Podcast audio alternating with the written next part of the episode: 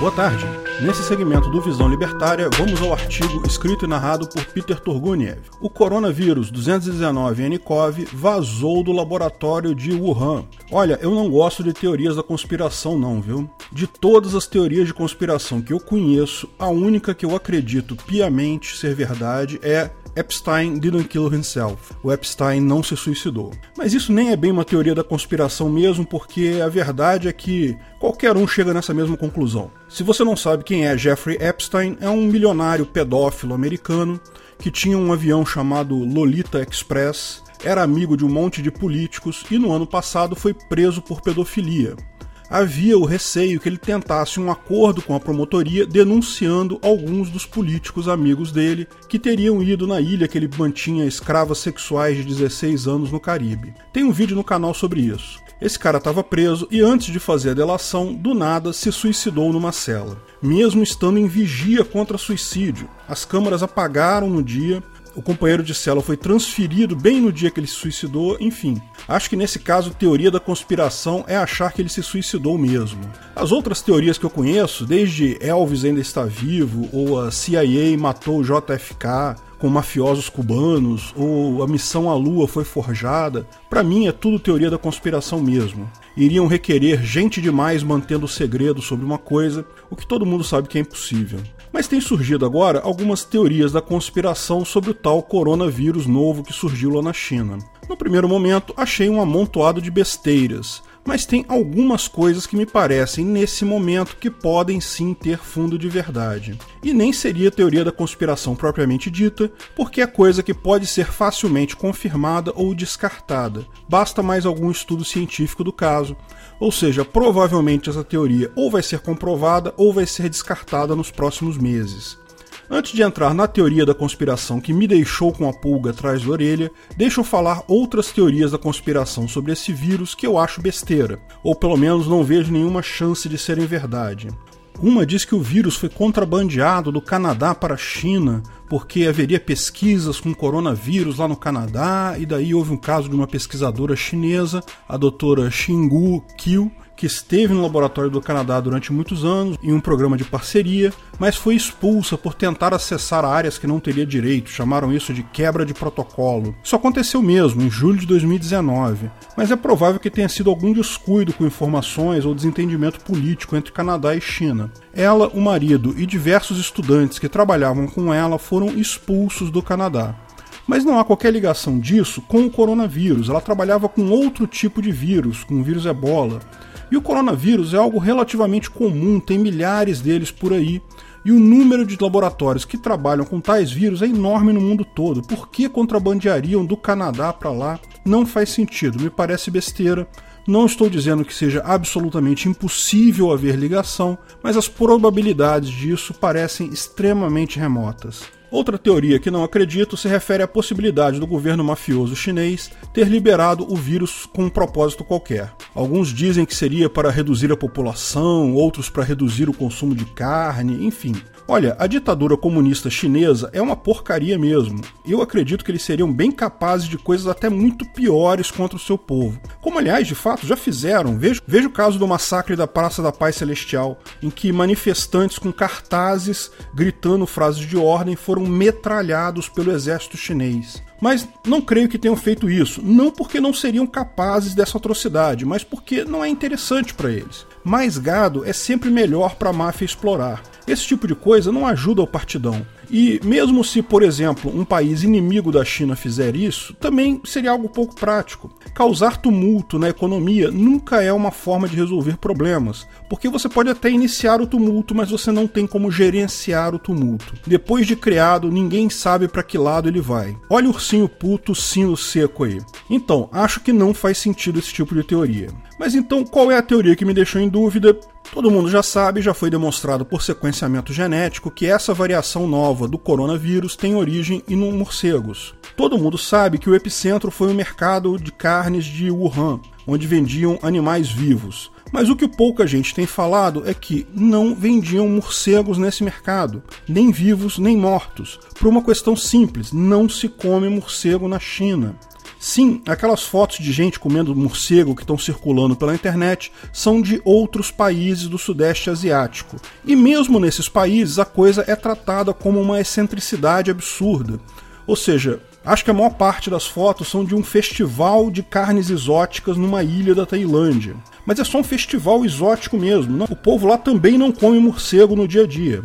Então, ninguém come morcego na China, e por esse motivo o mercado não vende morcego. Outra coisa que passou despercebido de muita gente é que o mercado foi apontado como origem do vírus porque, dos 12 primeiros casos, seis pessoas disseram que haviam estado nesse mercado. Ou seja, não era assim uma evidência tão forte, não é como se todo mundo estivesse passado no mercado. Era o único ponto em comum que encontraram entre os primeiros vítimas do, do novo vírus. Mas veja, os caras que pegaram o vírus no mercado podem não ter sido os primeiros. Pode ser que o paciente zero, o primeiro que pegou o vírus, tenha pegado em algum outro lugar e então foi no mercado e lá, como é um lugar com pouca higiene, com um monte de gente andando para cima e para baixo, e lá ele contaminou as outras seis pessoas que pegaram essa doença. Lógico, existem outras possibilidades. Alguém pode ter sido picado por um morcego, ou um animal do mercado ter sido picado por um morcego e daí o vírus, coisa e tal, mas as probabilidades começam a ficar menores com relação ao mercado.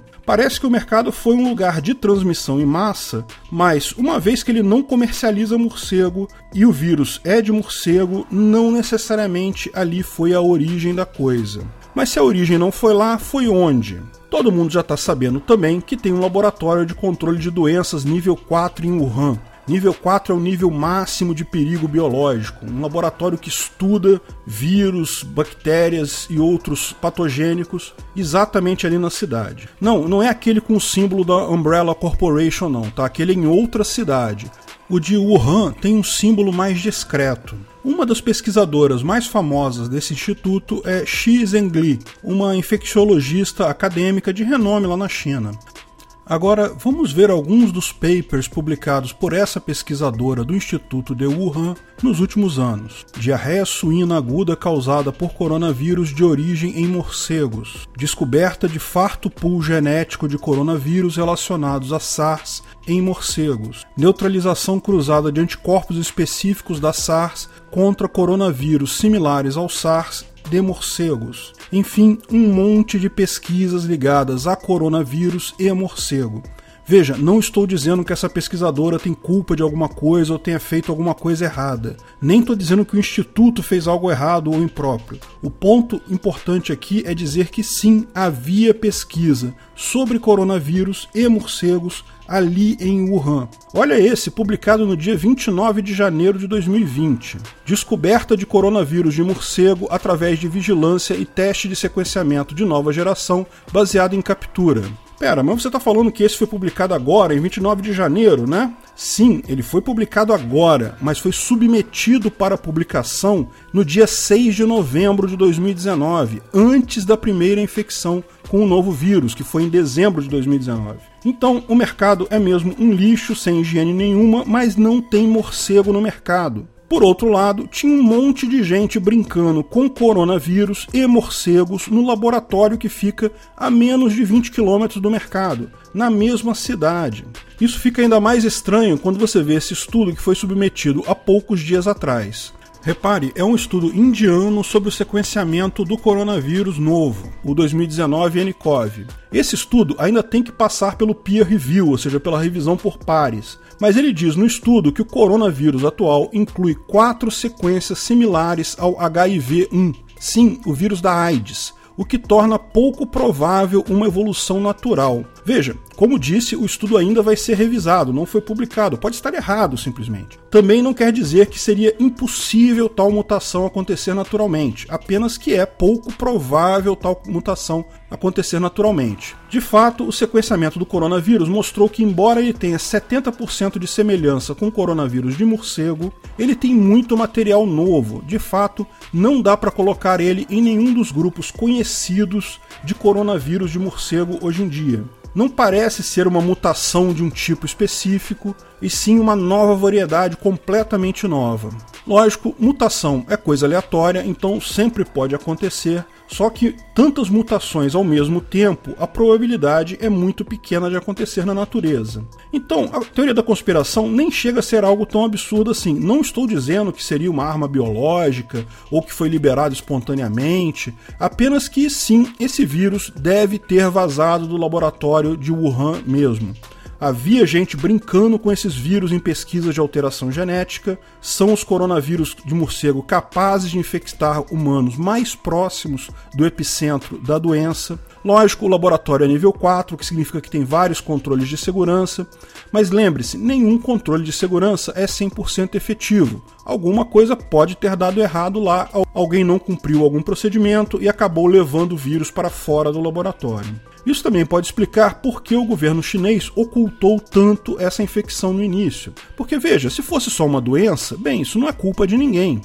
Mas se for uma doença originada em um laboratório do governo, sim, existem pessoas no governo que não gostariam que essa informação se espalhasse. Eu estava me lembrando da SARS de 2003, que também foi uma enorme infecção com coronavírus que se originou na China, e não me lembro de acusações de acobertamento no início da doença. Pode ser que tenha sido acobertado mesmo, viu? Porque na época não tinha tanta gente vendo informações pela internet, então talvez tenha havido acobertamento na época e teve tanto sucesso que ninguém nem percebeu que foi acobertado, né? Mas pode ser que não tenha havido. Eu acho que não houve. Porque, como eu disse, não há motivos para ocultar uma doença. Mas ficou claro que, nesse caso agora, teve muita gente sendo até presa na China por divulgar informações sobre o vírus. Pior, hoje a máfia parasitária chinesa deixou claro que vítimas fatais da doença, ou seja, quem morrer desse coronavírus, deve ser cremado. Enterro não é opção.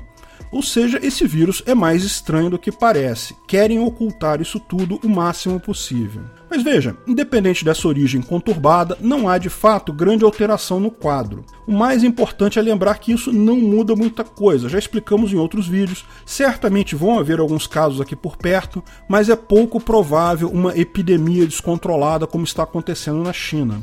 Parece que existem no momento 18 casos suspeitos no Brasil, o número de suspeitos infectados no mundo tem crescido. Também foi registrada hoje a primeira morte fora da China, nas Filipinas. Mas, embora possa se esperar ainda um aumento desses casos nas próximas semanas, é pouco provável que cheguem fora da China aos níveis de contaminação epidêmica de lá, justamente porque as pessoas estão se prevenindo contra isso já. Então não precisa ficar preocupado por hora, recomendo mesmo é só não viajar para a China, a menos que você realmente precise, melhor adiar aquele passeio na Grande Muralha por hora. Se quiser se proteger mais, lave as mãos com gel antisséptico ou água e sabão, evite lugares lotados, evite levar as mãos aos olhos ou à boca. E vamos que vamos, vai dar tudo certo no final. Só um update: o hospital está ganhando forma. Como explicamos, é composto por galpões e módulos pré-montados, como dá para ver. Eles não usaram tendas, que também seriam uma opção, mas a estrutura parece muito a do Hospital do SARS de 2003, que também foi temporário. Ou seja, isso daí é um hospital de campanha, não é um hospital definitivo, como muita gente está falando. Agora, Vamos à visão libertária da coisa. Então, supondo que essa teoria da conspiração fosse verdadeira, numa capistão quem poderia impedir um laboratório de fazer a besteira e liberar um vírus? Bem, ele poderia se associar voluntariamente a uma entidade de fiscalização privada para garantir a sua segurança para os seus clientes e pessoas que moram próximos, até para seus próprios funcionários. Mas isso seria, lógico, algo voluntário, não obrigatório. Ninguém é obrigado a fazer nada. Isso pode parecer absurdo para as pessoas acostumadas com o paradigma da ordem. O governo emite uma ordem e proíbe a coisa e pronto. Mas essas pessoas se esquecem que não existe ordem 100% eficaz. Toda ordem pode ser desobedecida, pode ser mal entendida, pode ser até ignorada. Tá cheio de exemplos disso por aí. Dá para ver até nesse caso que a vigilância do Estado não resolveu esse caso, né? Se for verdade, o coronavírus vazou mesmo do laboratório de lá, mesmo com o Estado dando um monte de ordem em contrário. E pior, nesses casos pode levar à tentativa de acobertamento pelo governo. Da mesma forma que ordens não são 100% efetivas para resolver uma situação, incentivos sociais, como os propostos no anarcocapitalismo, também não são 100% efetivos. O laboratório seria incentivado a buscar uma fiscalização externa privada porque ele quer garantir para seus clientes, a pessoa que trabalha lá e as pessoas que moram perto, que ele não é um risco para a saúde deles. Sim, isso não é 100% efetivo também, porque pode ter um laboratório que está simplesmente cagando para a vida das outras pessoas. A questão que se impõe é o que é mais efetivo? Uma ordem idiota rabiscada num papel por um parasita burocrata corrupto, totalmente incapaz de fiscalizar se a ordem dele está sendo cumprida ou não, ou o incentivo social é mais efetivo, de todas as pessoas que vivem, trabalham e fazem negócio com uma empresa, onde as próprias pessoas, no seu próprio interesse, fiscalizam e alertam de eventuais problemas. Eu aposto que a segunda é muito mais efetiva. Estado não serve para nada numa sociedade de informação ampla e acessível. Obrigado pela audiência. Se gostou do vídeo, dá uma força aí, curte, compartilha, se inscreve no canal. Se quiser escrever artigos e ganhar uns satoshis, veja o site visãolibertaria.com. Você pode escrever um artigo, pode narrar artigos de outras pessoas e ainda ganhar alguma coisa com isso. Lá também dá para procurar pelos vídeos. Sim, isso é uma função nova que tem nessa última versão. Ah, onde é que foi que o Peter falou sobre direitos positivos erga omnes? É só procurar a notícia, procurar o vídeo. Todos os scripts de todos os vídeos estão disponíveis para busca. Nessa terça-feira, dia 4, eu vou fazer um hangout com patrocinadores no Discord dos patrocinadores. Se você é patrocinador do canal, anota aí, vai ser às 20 horas nessa terça-feira. Até a próxima!